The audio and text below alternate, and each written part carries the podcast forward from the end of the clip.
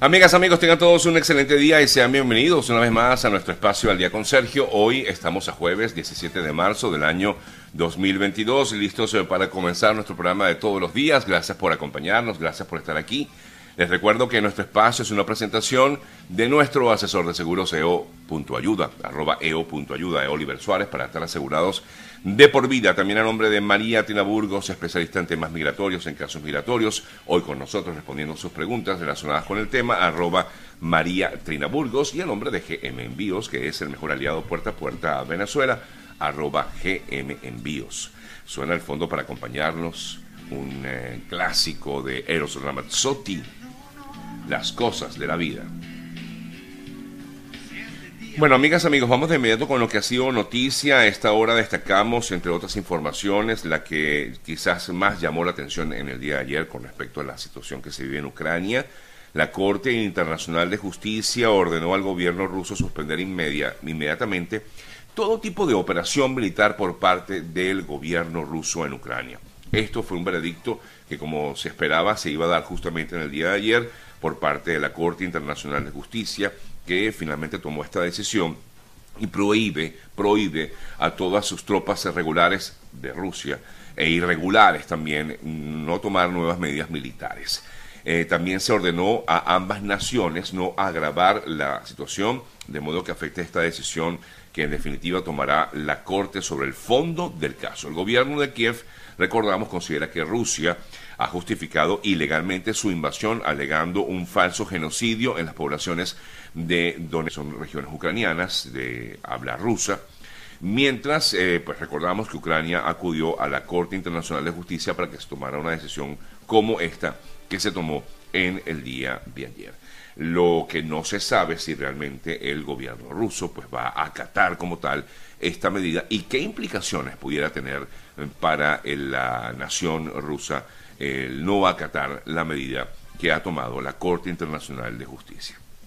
Mientras el Consejo de Europa, el órgano de promoción de los derechos humanos del continente, decidió expulsar a Rusia en represalia por la invasión de Ucrania. Es decir, fue expulsado del Consejo de Europa, Rusia, desde hoy, tras 26 años de membresía. La de Rusia, que había pedido su retirada del organismo, es la primera expulsión en sus 73 años de historia. Ayer, por cierto, estuvo en el oeste de Ucrania el fiscal de la Corte Penal Internacional, Karim Kam, en una visita que realizó a Polonia y también se acercó hasta el oeste de Ucrania a fin de constatar, bueno, parte, prácticamente lo que está ocurriendo en esa zona y los ataques contra la población civil. Él destacaba ayer, entre otras cosas, que esto es un crimen que pudiera, como tal, investigar esto que ocurre con la población civil, pudiera investigar el fiscal de la Corte Internacional Penal de la Haya, Karim Khan. Otra de las noticias que destacó en el día de ayer fue el comentario que hizo Joe Biden en una, eh, en, un encuentro que sostuvo con periodistas eh, en el día de ayer en Washington. Allí fue consultado en medio de una reunión eh, y cuando ya estaba partiendo, ya estaba abandonando el lugar, fue consultado sobre la situación en, Rusia y allí Joe Biden pues sencillamente calificó de criminal de guerra. El único comentario que hizo para mí es un war criminal, un criminal de guerra, comentó Putin a raíz de estas preguntas que le hicieron los periodistas. Pero no solamente quedó allí, sino que Biden también anunció en el día de ayer más envío de armas antiaéreas de mayor alcance y drones a Ucrania a fin de colaborar con el país en su lucha contra Rusia. El sistema, bueno, hay una larga lista de equipos que van a ser enviados hasta Ucrania por parte del gobierno de Estados Unidos a través de otras naciones. El armamento que enviará Estados Unidos incluye más de 800 misiles, eh, sistemas antiblindaje, eh, lanzacohetes, eh, lanzagranadas, rifles y otro tipo de armas, así como millones de balas y municiones para esas armas de fuego. Ayer vimos también cómo Zelensky estuvo presente en el Congreso de Estados Unidos, justamente terminando nuestro programa del día de ayer. Comenzó esta reunión en el Congreso de Estados Unidos de forma virtual. Estuvo presente allí Zelensky, quien se dirigió a, la, a los eh, representantes de la Cámara eh, del Congreso pues hablando sobre, sobre la situación que se vive en eh, Ucrania, mostró un video por demás eh, súper eh, dramático y em, que muestra lo que ha vivido la población ucraniana en los últimos días. Y allí finalizaba diciéndole o pidiéndole no solamente a los congresistas, sino al propio presidente Biden que esperaba que sea un líder, un líder de la paz. Era uno de los comentarios que hacía porque eh, Zelensky, entre otras cosas, pues reconoció eh, que em, lo que se vivía actualmente en Ucrania es como decir un 11 de septiembre prácticamente diario. ¿Qué noticias tenemos por el día de hoy con respecto a lo que se vive actualmente en el país? Entre otras informaciones, nuevos bombardeos al sureste de Kiev. En esta oportunidad leo entre noticias que se destacan del día de hoy. Una persona murió y tres heridas luego de que fragmentos de un misil impactaran en contra de un edificio en el sureste de la capital ucraniana. Eh, por otro lado, también leemos en otra noticia, se habla de 53 personas fallecidas en bombardeos de Putin en Chernihiv. El ejército de Kremlin apunta a objetivos eh, civiles en la ciudad del norte de Ucrania, buscando dejarla sin energía y sin agua. Es información que publica en la mañana de hoy el portal Infobae, basándose en noticias que llegan de varias agencias. Em, indican entonces que habrían muerto también otras 13 personas eh, que hacían fila, por cierto, para con misiles rusos. Sí, efectivamente, esto ocurrió en otra zona, bueno, en esta zona de Ucrania, porque en Mariupol también se registraron bombardeos sobre todo, lamentablemente, a un eh, eh, refugio, un teatro que servía de refugio para civiles que se encuentran en la zona. El eh, teatro dramático se llama el lugar donde se encontraban cientos de civiles, fue bombardeado en el día de ayer. Es imposible realmente establecer algún tipo de o, estimar la escala de la acción de quienes bombardean edificios de viviendas y, incluso pues hasta el momento no se ha dado eh, cifras de víctimas en este terrible suceso registrado en el día de ayer. Y como ya pues les comentaba, esta otra situación vivida en esta otra zona, en Chernigov, donde un grupo de personas estaba haciendo una cola para comprar pan en medio de la crisis que hay en Ucrania y también fue bombardeado. Afirman que murieron unas 13 eh, personas en esta situación, en este hecho en particular. Mientras todo eso ocurre, mientras están estos bombardeos, mientras ocurre pues también lo que ha sido planteado por parte de Estados Unidos y naciones europeas, eh, eh, se plantean estas negociaciones, que continúan estas conversaciones y al parecer ya hay un borrador de estas negociaciones, según habla habría avances en las, en las conversaciones que permitirían el retiro de las tropas rusas que el día de ayer pues mantenían la ofensiva y seguían causando víctimas civiles. En, eh, ayer conocimos un poco más de lo que sería ese borrador de negociaciones. Eh, sería un plan de paz tentativo que por supuesto incluiría el alto al fuego y el retiro de Rusia si Kiev declara la neutralidad y acepta límites en sus Fuerzas Armadas, que era un poco lo que ayer comentábamos, información que entre otros medios publicaba ayer el Financial Times. El acuerdo propuesto implicaría que Ucrania renuncie a sus ambiciones de unirse a la OTAN, cosa que ya ha manifestado el propio Zelensky, que no cree factible esa unión, unión o anexión a la OTAN y prometa no albergar bases militares o armamentos extranjeros a cambio de protección de aliados como Estados Unidos, Reino Unido y Turquía. Por otro lado, amigas, amigos, eh, también ayer el secretario general de la OTAN, Jens Stoltenberg, afirmó que luego de una reunión que sostuvo con los ministros de defensa de la alianza en Bruselas, que la respuesta de las Fuerzas Armadas ucranianas ha mostrado las fortalezas y debilidades de la ayuda de los Estados Unidos, perdón, de los Estados miembros de la OTAN como Em, que pudieran estar en riesgo ante esta situación crítica en eh, Ucrania.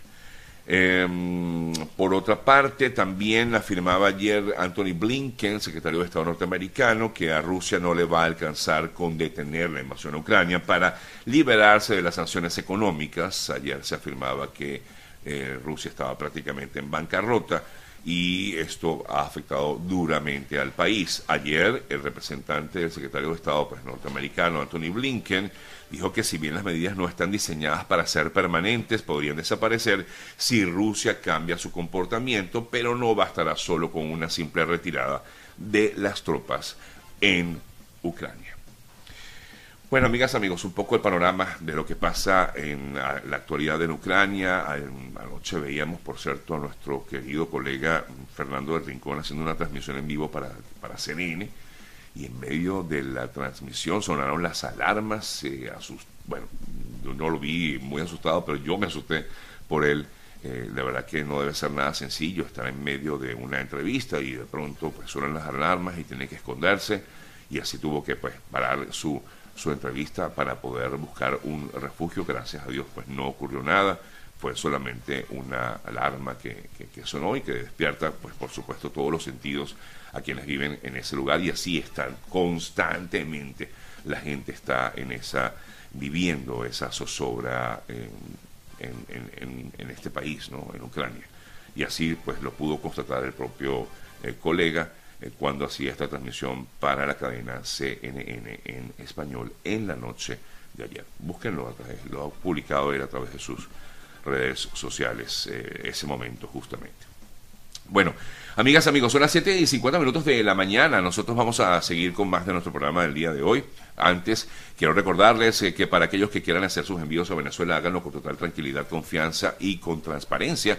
¿Por qué? Bueno, porque les digo transparencia porque usted sabe que puede hacerle seguimiento a esa carga a través del contacto telefónico que tienen los amigos de GM Envíos.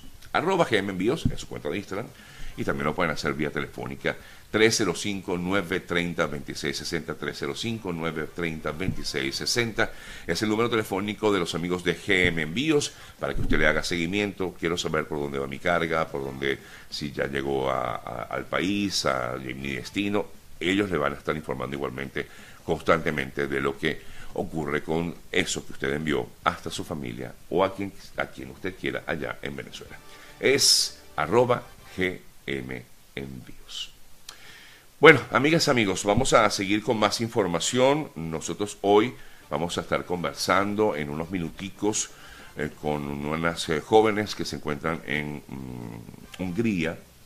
Eh, una de ellas está pues, sirviendo de alguna forma de, ayuda a algunos de los ucranianos que han salido del país.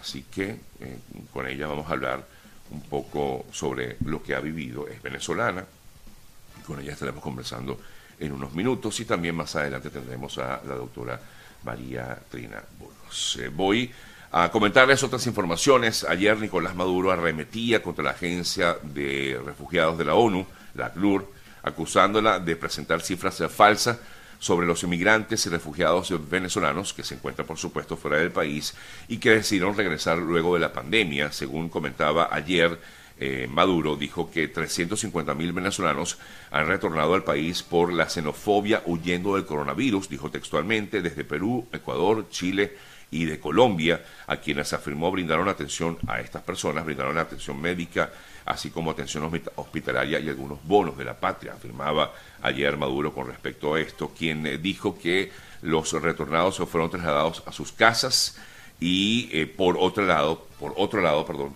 también fustigó a medios de comunicación y a la propia ACNUR, a quien criticó de parcialización ideológica contra la revolución bolivariana al afirmar que las cifras son astronómicas, como ya sabemos, porque según la ACNUR hay más de 6 millones de venezolanos que han huido de la crisis que se ha vivido en Venezuela en los últimos años.